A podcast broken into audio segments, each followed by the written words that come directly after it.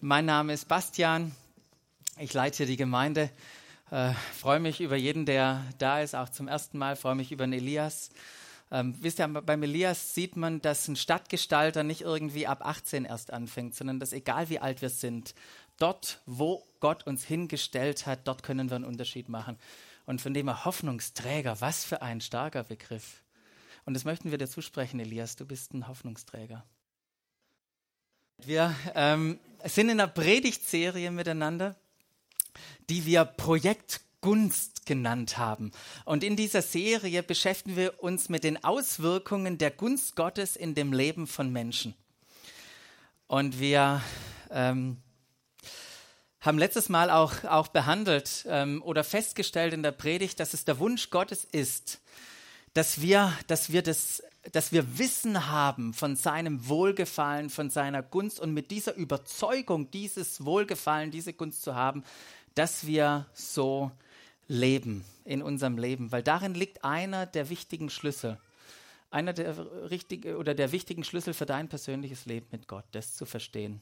Aber nicht nur für dich persönlich liegt da ein Schlüssel drin, es liegt auch für uns als Gemeinde ein Schlüssel drin, weil das ist so wichtig und fundamental zu verstehen, um unsere Vision als Gemeinde wirklich in Wirklichkeit zu sehen, zu realisieren. Ähm, und wir haben angefangen, und ihr seht auch diesen Vers, der da steht, es hat was irgendwas mit dem Nehemia zu tun, weil Nehemia ein grandioses Beispiel ist von einem Mann, der Gunst Gottes erlebt, verstanden hat und in dieser Gunst Gottes, ähm, die auch immer wieder aktiviert hat und gelebt hat in seinem leben. Nehemia, und das haben wir letzte Woche behandelt, ähm, die ist, Predigt sind gerade nicht online, aber wer die will, kann mir einfach eine E-Mail schreiben und ihr kriegt dann einen, einen Dropbox-Link für die Predigt auch von letzter Woche.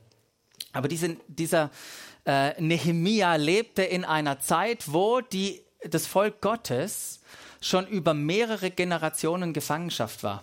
Er lebte in Babylon, hat es bis zum äh, Mundschenk des Königs gebracht und kriegt irgendwann vom, äh, von seinem Bruder die Nachricht, dass die Stadtmauer in Jerusalem, die Heimatstadt, diese wichtige Stadt dieses Volkes Gottes, wo sie dreimal im Jahr mindestens hinaufgezogen sind äh, zu den Festen, das, das war diese Bedeutung dieser Stadt. Da war die Mauer kaputt und die Menschen dort haben weder Schutz und noch Frieden gefunden, da wo sie, wo sie waren.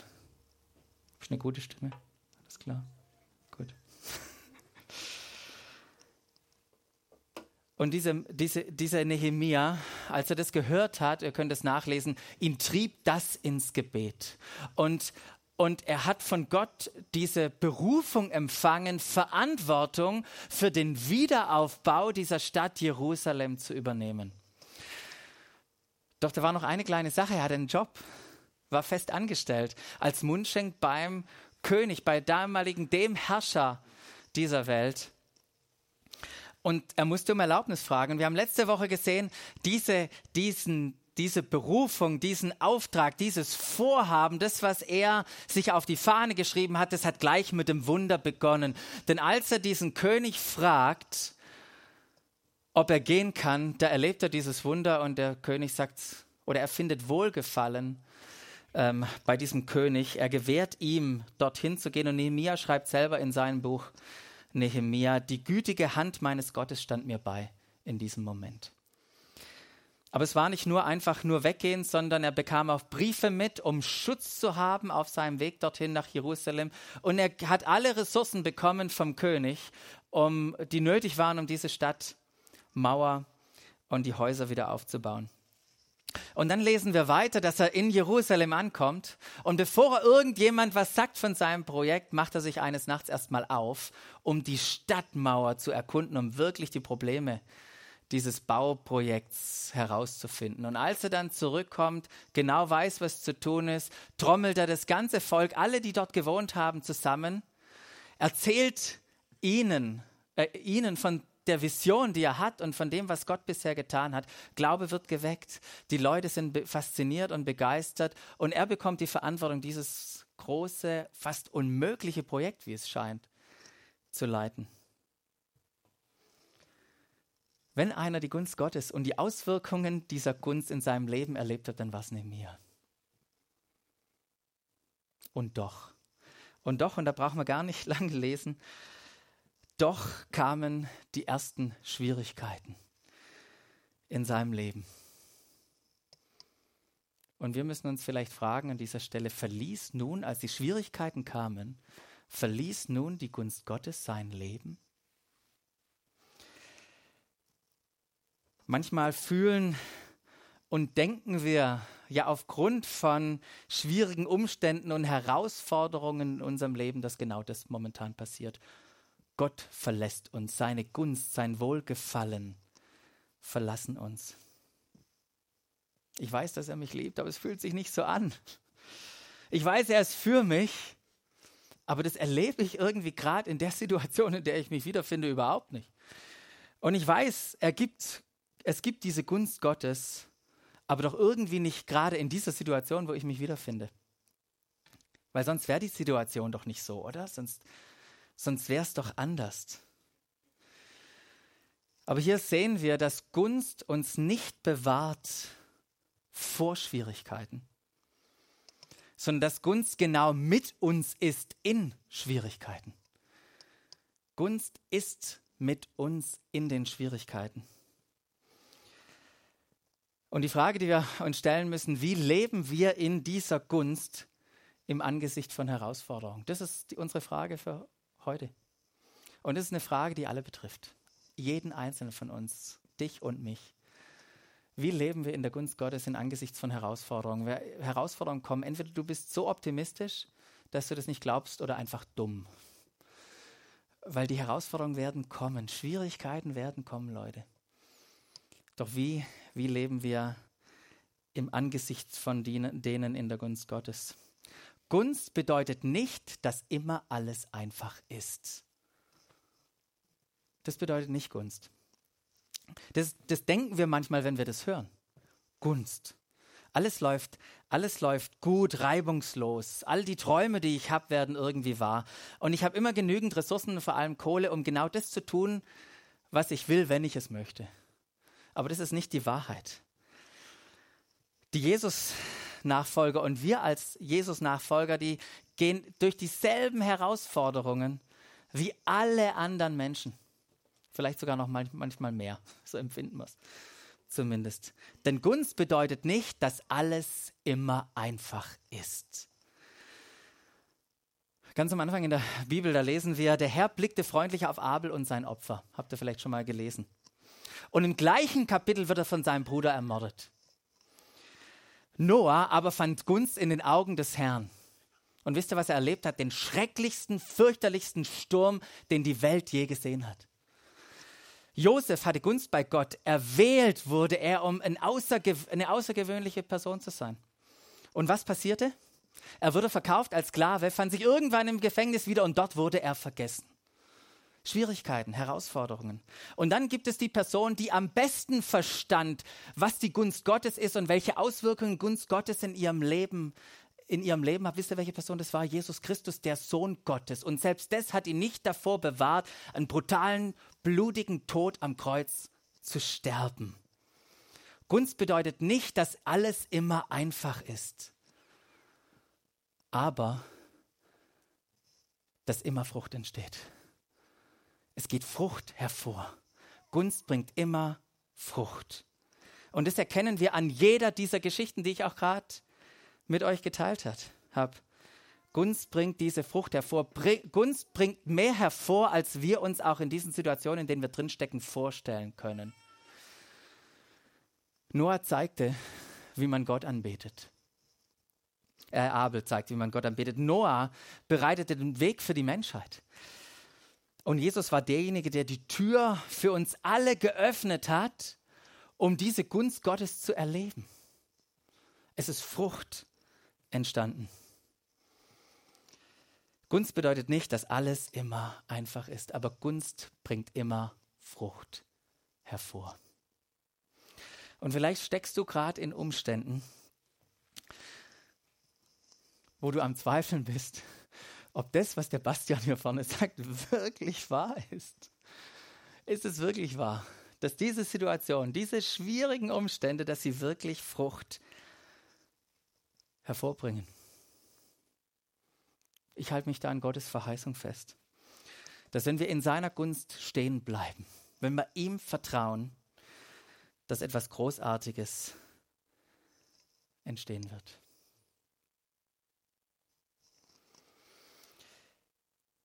Wenn wir die Geschichte von Nehemia lesen, und wenn du die gelesen hast, weiß nicht, was du letzte Woche gemacht hast, ob du der Ermutigung von mir gefolgt bist, das mal unter den, dem Aspekt oder der Brille von Gunst dieses, dieses Buch zu lesen, dann hast du einen Mann entdeckt in Nehemia, der im Windschatten Gottes gelebt hat. Jetzt müsst ihr die letzte Predigt von Sonntag hören, um das zu verstehen, der im Windschatten gelebt hat. Der, für den es keine Kraft war, in den Vorbe Kraft gebraucht hat, in den vorbereiteten Leben, in, äh, den vorbereiteten Plänen und Aufgaben Gottes zu gehen, weil der Windschatten ihn vorangezogen hat.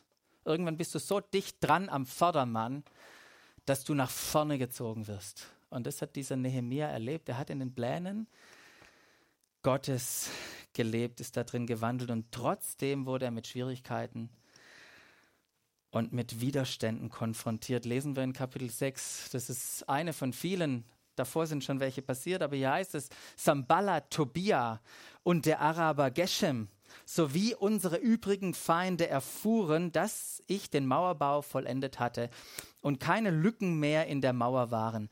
Allerdings hatten wir die Torflügel noch nicht eingesetzt.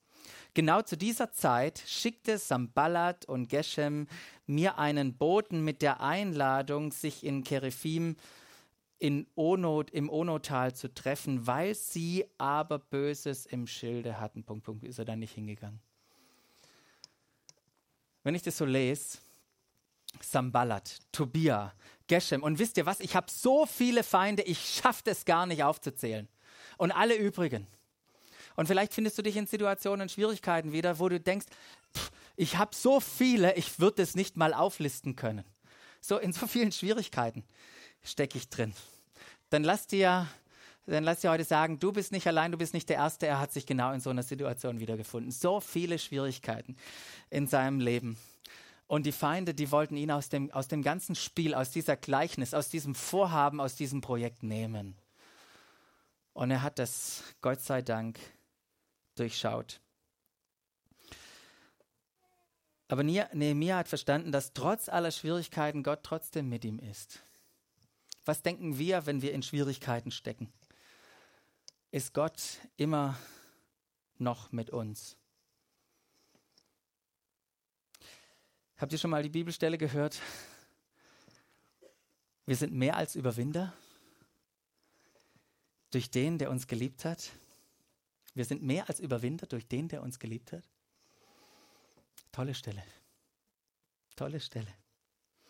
Doch wenn Schwierigkeiten kommen, ist die Frage, ob wir das immer noch glauben. Ob das immer noch wahr für uns ist. Gott hat uns nicht verlassen. Ganz im Gegenteil. Er hat uns alles gegeben, damit wir überwinden können. Damit wir Überwinder sind. Ein Überwinder hat etwas zu überwinden. Wenn wir etwas in unserem Leben überwinden müssen,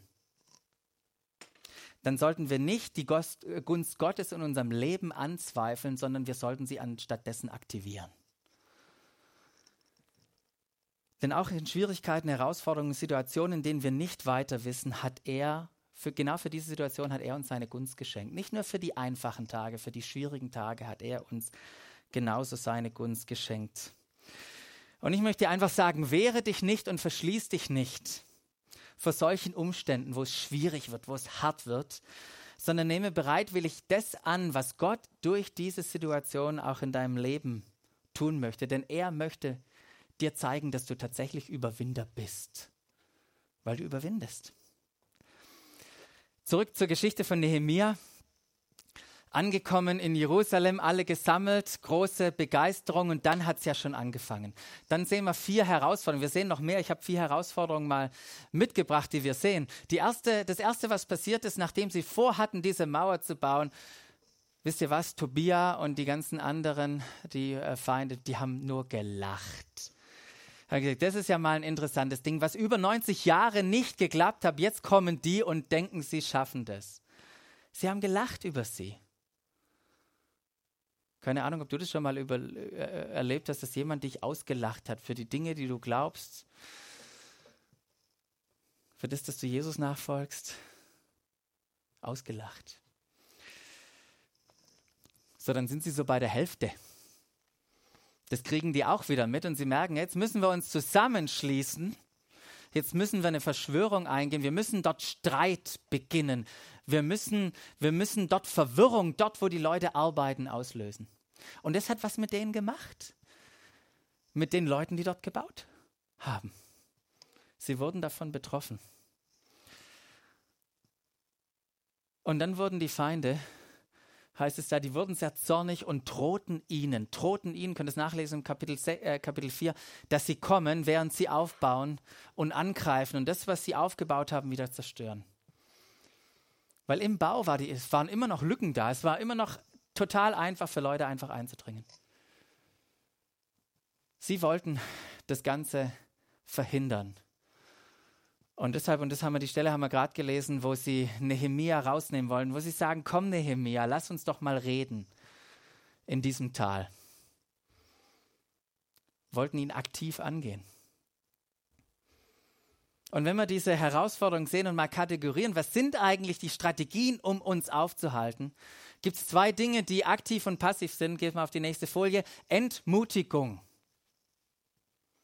Entmutigung zu erleben. Dann, wenn anfangen, Leute hinter unserem Rücken zu reden, hinter uns, uns auszulachen und wir bekommen das mit. Entmutigung, passiv, aber auch ganz aktiv, wenn Leute Streit, Streit provozieren wollen, uns angehen. Oder auch dann Widerstand, wenn all das nicht mehr hilft, dann kommt wirklich Widerstand. Dann, dann stehen Leute auf gegen uns, gegen das, was wir tun wollen. Und das rührt erstmal Angst in uns, kann das, kann das auslösen. Aber Leute können uns auch wirklich aktiv rausnehmen wollen. Ich weiß nicht, was du schon erlebt hast. Aber egal, was Nehemiah dort erlebt hat, egal welche Widerstände und Herausforderungen, Schwierigkeiten kamen, er ließ sich nicht aufhalten. Haben wir gerade auch ein Lied gesungen, oder? Er ließ sich nicht aufhalten, dieses Projekt durchzuziehen. Und dann, kurze Zeit später, lesen wir von diesem Wunder, was in 90 Jahre lang nicht geklappt hat, wurde in 52 Tagen aufgebaut. Und diese Stadt erlebte wieder Frieden und Schutz. Nehemia wusste, dass die Gunst Gottes auf seinem Leben war. Er hatte, hatte dieses Wissen und er ist in diesen vorbereiteten Wegen von Gott gelaufen, in seinem Windschatten. Und mögest du das Gleiche erleben. Das ist nicht nur eine einmalige Geschichte, das ist eine Geschichte, die sich immer wiederholt. Gottes Wunsch ist, dass diese Geschichte sich immer wiederholt. Gottes Wunsch ist, dass diese Geschichte sich genauso auch in deinem Leben wiederholt. Mögest du das Gleiche erleben. Wisst ihr, es sind nicht wir.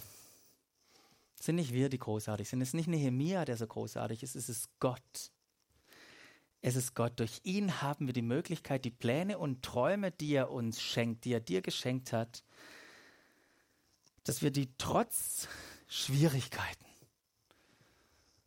ausleben können und dass sie zur Wirklichkeit werden.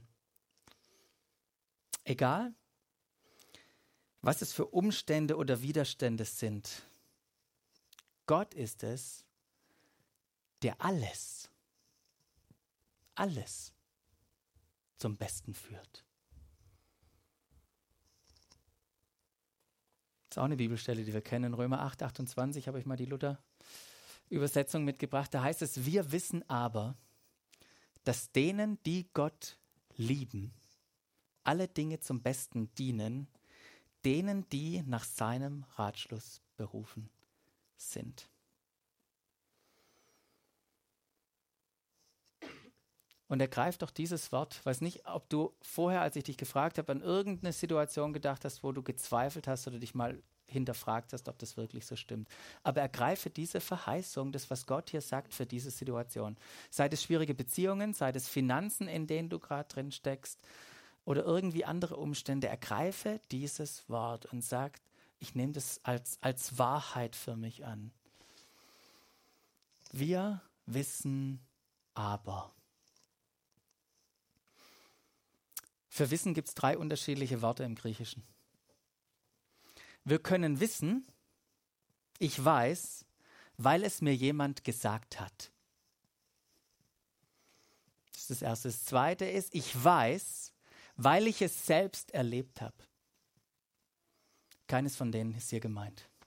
Es hat mir niemand gesagt, ich habe es nicht selbst erlebt. Dieses Wissen steht hier nicht drin. Es ist das dritte, das dritte Wort, um was es hier geht. Ich weiß, weil ich mich erinnere. Das griechische Wort hier oida, oidamen. Es ist ein, ein Wissen mit einer inneren Überzeugung oder beziehungsweise es kennen und zwar mit voller Bedeutung. Dieses Wissen ist hier gemeint. Ich erinnere mich, weil es in mir ist. Ich erinnere mich, weil es in mir ist, weil wir in Christus sind und er in uns ist. Geht mal den Gedanken mit mir mit. Wir sind in Christus, er ist in uns. Ich erinnere mich, weil es in mir ist. Die Gott lieben heißt es da. Wir wissen. Und was wissen wir?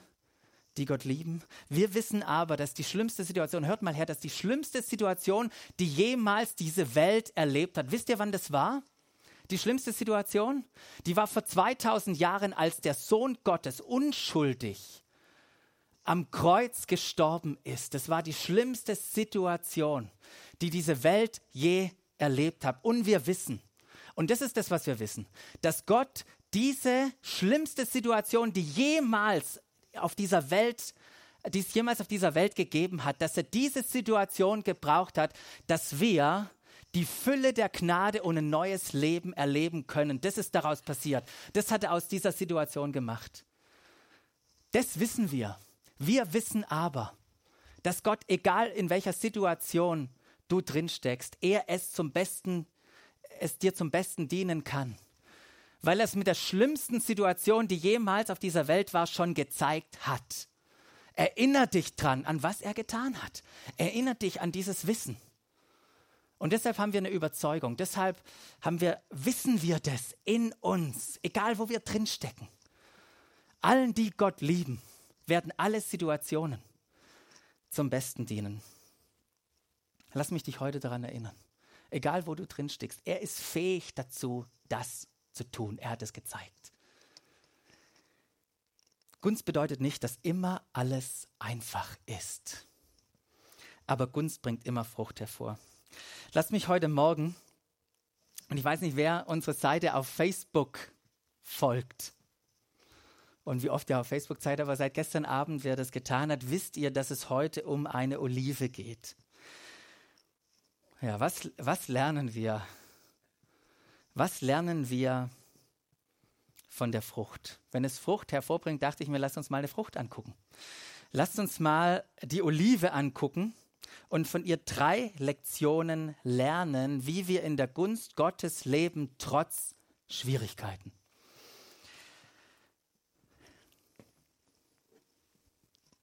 Grün oder schwarz, je nachdem, was ihr mehr mögt.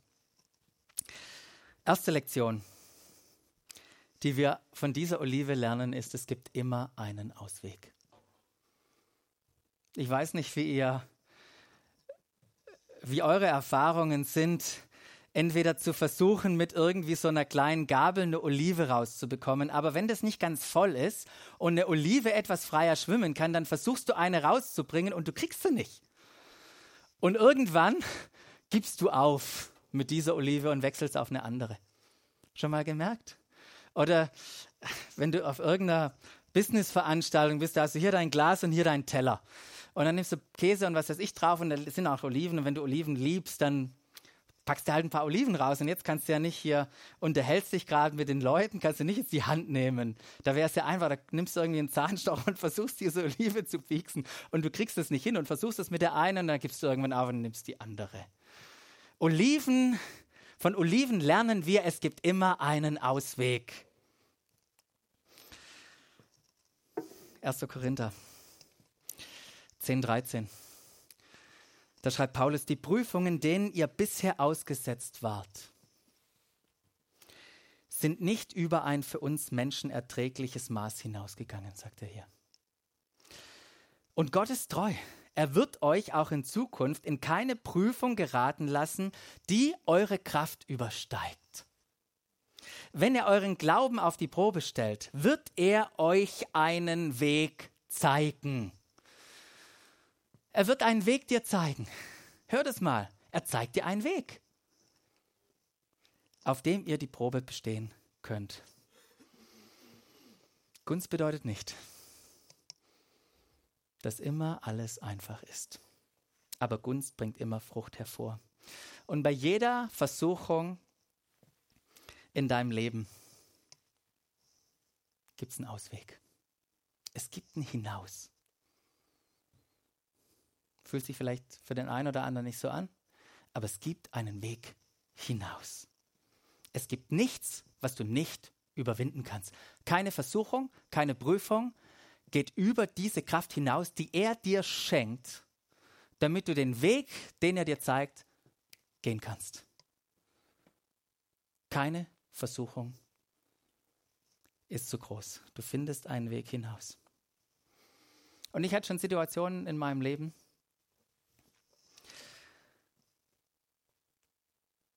da,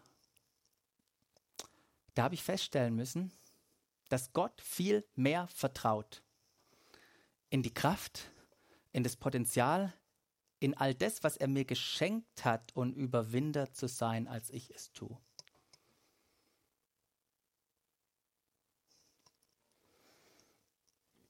Aber Gott sagt hier, er wird uns in nichts hineinstellen, was wir nicht meistern können, ohne uns die Fähigkeit zu geben, da herauszukommen.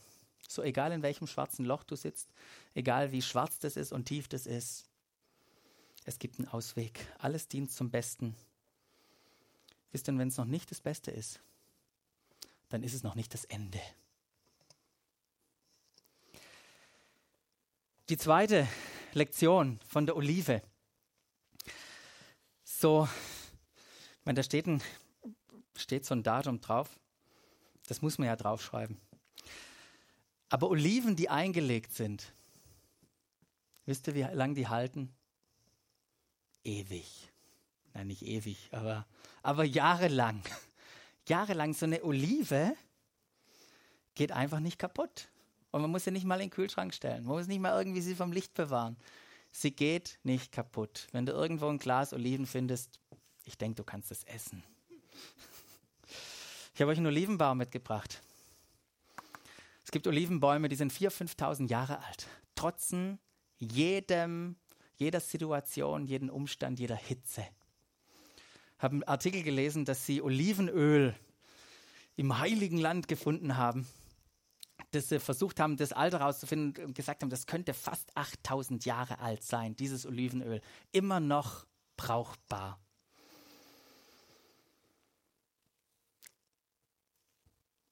Olive, eine Olive lernt uns, man geht nicht kaputt, man wird bewahrt. Paulus war jemand wie Nehemia, der im Windschatten Gottes gelebt hat. Und er schreibt im Philipperbrief, schreibt er folgendes. Da heißt es, ich trage diesen Schatz in einem gewöhnlichen, zerbrechlichen Gefäß, denn es soll deutlich sichtbar sein, dass das Übermaß an Kraft, mit dem ich wirke, von Gott kommt und nicht aus mir selbst. Und dann schreibt Paulus weiter, der alles erlebt hat. Schiffbruch, Steinigungen, der hat alles erlebt. Er schreibt, ich bin von allen Seiten bedrängt. Das erlebe ich gerade. Ich, Paulus, ich sitze im Gefängnis. Mir wird körperlich, wurde mir zugesetzt. Ich sitze hier, werde von allen Seiten bedrängt. Aber ich werde nicht erdrückt. Ich weiß oft nicht mehr weiter. Aber ich verzweifle nicht. Ich werde verfolgt, aber Gott lässt mich nicht im Stich. Ich werde niedergeworfen, aber ich komme wieder auf. Ich erleide fortwährend das Sterben, das Jesus durchlitten hat an meinem eigenen Leib, aber das geschieht, damit auch das Leben, zu dem Jesus auferweckt worden ist, an mir sichtbar wird.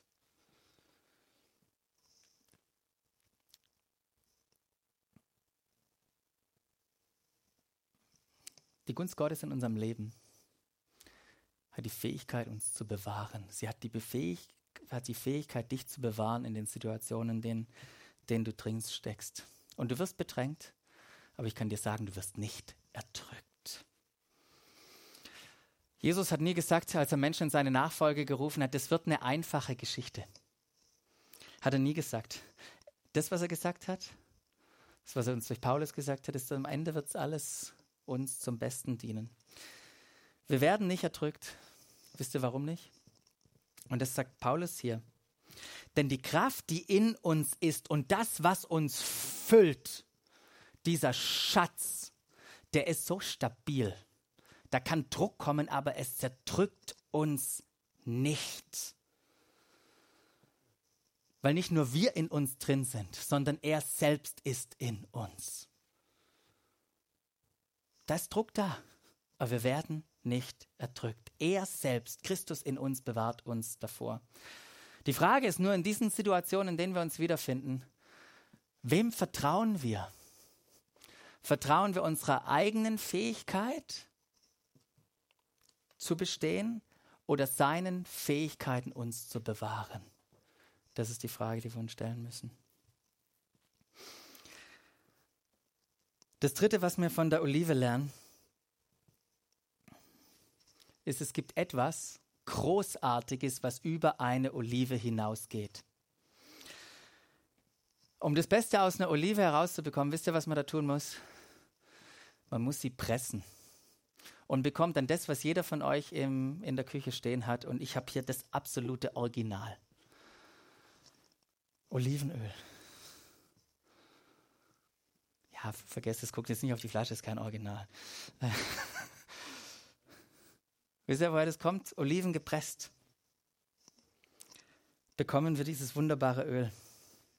Und manchmal müssen wir Gott erlauben, das Beste in uns hervorzubringen, indem er uns durch Schwierigkeiten und herausfordernde Umstände führt, in denen wir gepresst werden.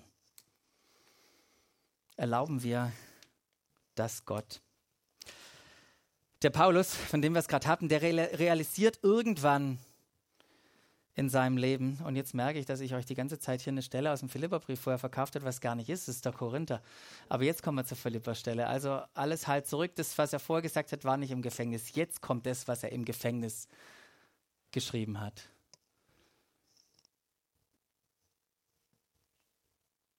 Er sitzt da und schreibt an die Philipper. Und während er schreibt, benutzt er eine interessante Metapher, so ein interessantes Bild, das ich euch gleich erklären werde. Aber dann heißt es in Philippa 2, 17, 18, aber auch wenn ich meinen Dienst, diesen Opferdienst, indem ich euch euren Glauben darbringe, mein Blut wie ein dazugehöriges Trankopfer vergießen muss. Aber auch wenn ich bei meinem Dienst mein Blut wie ein dazugehöriges Trankopfer vergießen muss. Ich freue mich. Ich freue mich mit euch allen. Freut ihr euch ebenso? Und freut ihr euch mit mir? Die Leute, in, äh, die an, diesen, an die dieser Brief geschrieben wurde, die waren griechisch geprägt. Und immer wenn dort ein Opfer gebracht wurde, zu der, zu der damaligen Zeit, dann wurde Wein und Saft genommen und großzügig über dieses Opfer ausgegossen. Und genau dieses Bild nimmt Paulus auf. Und was Paulus uns hier sagen möchte, ist, ich bin bereit, mein Leben für die Sache Gottes, für euren Glauben zu geben. Für etwas, das größer ist als mein Leben. Das sagt Paulus hier. Wisst ihr, jeder leidet in seinem Leben für irgendetwas. Wir leiden alle für irgendetwas. Für was leidest du? Und ist das, wofür du leidest, das Leiden wert? Ist es das Leiden wert? Bist du wirklich bereit, dein Leben dafür auszugießen? Und wenn du in Schwierigkeiten steckst, so richtig, dann frag dich doch, ist das, was ich gerade erlebe, ist das für etwas Größeres? Ist das mit Gottes Plan verbunden oder hat es nur was mit meinen selbstbezogenen Zielen zu tun?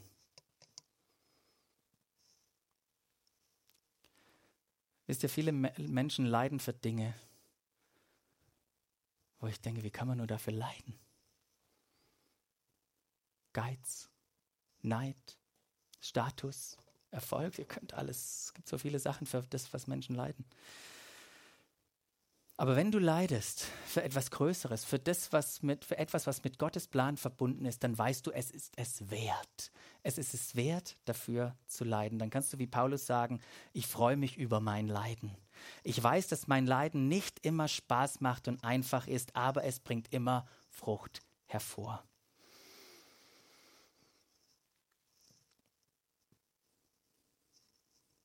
So, zurück zu unserer Ausgangsfrage. Wie leben wir nun in der Gunst Gottes im Angesichts von, von Herausforderungen mit dem Wissen, was wir von der Olive haben? Wie leben wir nun? Das erste ist, folge den Zeichen, weil es gibt einen Ausweg. Es gibt einen Ausweg. Ich weiß nicht, wer von euch schon in Großstädten war wie London und da in der Metro rumgefahren ist und zu manchen Zeiten, da, da wirst du ja rausgedrückt, du kannst ja gar nicht richtig lauten, du gehst einfach mit dem Flow, mit, der Masse. Und um irgendwo hinzukommen, helfen die dir mit Way Out. Überall gibt es Schilder Way Out. So hat Gott auch für dich Schilder platziert mit Way Out. Hier ist der Weg nach draußen. Es gibt einen Ausweg. Ich weiß nicht, ob ihr euch schon mal in einem Maislabyrinth wiedergefunden habt und hoffnungslos verloren wart. Aber meistens stellen die Bauern und die das betreiben irgendwie einen Turm auf in der Mitte und dann guckst du von oben und denkst, ja, ist eigentlich logisch, wie es hier rausgeht. Und ich möchte dich herausfordern, dein Leben, die Schwierigkeiten aus Gottes Perspektive zu betrachten und seinen Ausweg zu sehen aus diesem Labyrinth, in dem du dich befindest. Vielleicht ist es hoffnungslos oder fühlst du dich hoffnungslos, aber lass dir sagen, Gott hat einen Ausweg für dich. Psalm 23, 4. Selbst wenn ich durch ein finsteres Tal gehen muss, wo Todesschatten mich umgeben, selbst wenn ich da durchgehen muss, das Tal ist nicht die Endstation. Da gehst du durch, wenn du durchgehen musst. Ist nicht die Endstation, es ist lediglich etwas, wo du durchgehst. Er führt dich durch. Folge den Zeichen, die er dir gibt. Das zweite ist, was du tun kannst. Vertraue ihm konsequent. Wenn du in Schwierigkeiten drin steckst, nicht weiter weißt, vertraue ihm konsequent. Psalm 127, Vers 1, da heißt es, wenn der Herr nicht das Haus baut, dann mühen sich alle, die daran bauen, vergeblich. Wenn der Herr nicht die Stadt behütet, dann hält der Wächter vergeblich Wache. Aber jetzt dreht es mal um. Dreht es mal um. Wenn Gott das Haus baut, das, dann ist unsere Mühe beim Bauen nicht vergeblich. Wenn Gott die Stadt behütet, dann wachen wir als Wächter nicht vergeblich, sondern wir geben dieser Stadt Schutz. Gott ist mit uns. Er baut, er bewacht. Was für eine tolle Perspektive. Das Dritte ist, was wir lernen können, neben Folge den Zeichen, vertraue konsequent seinen Fähigkeiten, dich zu bewahren. Du wirst nicht erdrückt werden in den Situationen ist das dritte, lass das Gute raus. Lebe nicht, um dir irgendwelche Schätze auf dieser Erde zu sammeln. Leute, das ist es nicht wert. Lebe nicht für deine eigene Freude, wie es Paulus uns im, im, im Philipper beschreibt. Lebe für etwas Größeres und erlaube, dass er das Beste aus dir herausbringt. Ein Leben, was nicht für dich, sondern für andere ist. Erlaube ihm, dass er aus deinem Leben Frucht entstehen lassen kann. Erlaub ihm das. Das Matthäusevangelium, das erklärt uns in einer wunderbaren Art und Weise, beschreibt es uns das Leben Jesu. Und ab Kapitel 26, da geht es ans Ende hin.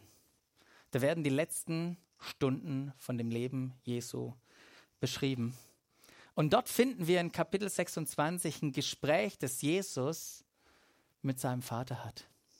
Und da heißt es, und er redet mit, mit seinem Vater und, und ähm, sagt, hey, es, es ist wirklich schwierig. Ich bin am Ende. Was für Umstände. Ich, ich werde von allen Seiten bedrängt. Es fühlt sich an, dass ich erdrückt werde.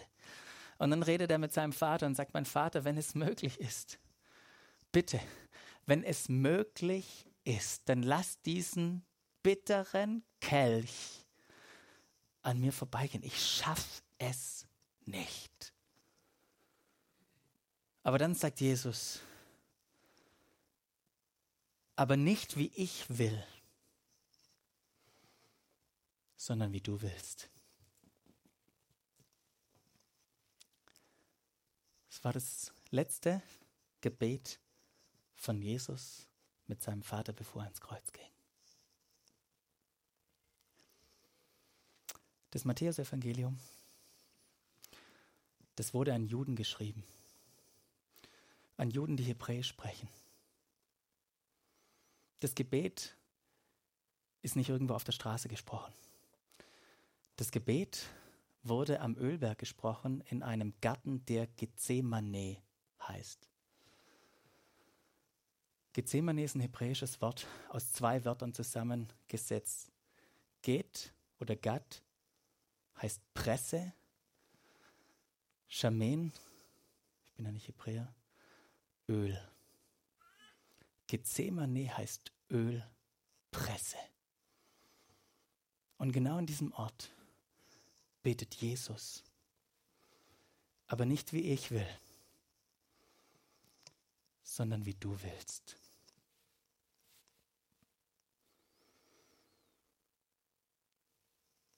Weiß nicht, wo du im Leben stehst ob sich bei dir vielleicht Situationen gerade anfühlen, wie in einer Ölpresse zu sein. Vielleicht ist aber auch das durch das, was ich gesagt habe, merkst du, Gott fordert dich und lädt dich ein an so einen Ort der Ölpresse. An einen Ort, an dem er dich fragt, bist du bereit, mir dein Leben zu bringen? Erlaubst du mir, das Beste aus dir hervorzubringen? Erlaubst du mir, dich gebrauchen zu lassen? Meine Gunst ist auf deinem Leben. Das ist, was Jesus sagt, was Gott sagt. Meine Gunst ist auf deinem Leben. Du bist berufen für was Großartiges. Es wird nicht immer einfach sein. Es ist nicht immer einfach. Aber ich kann dir versprechen, dass es immer Frucht bringen wird. Und möge das Gebet, das Jesus gebetet hat, dein Gebet werden, aber nicht wie ich will, sondern wie du willst. Sondern wie du willst.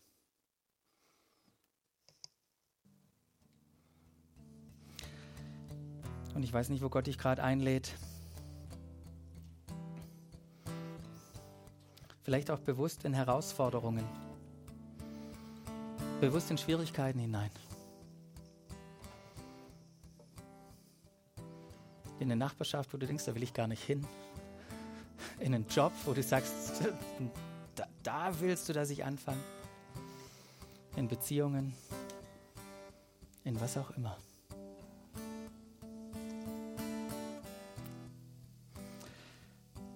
Lasst uns Zeit nehmen, darüber nachzudenken.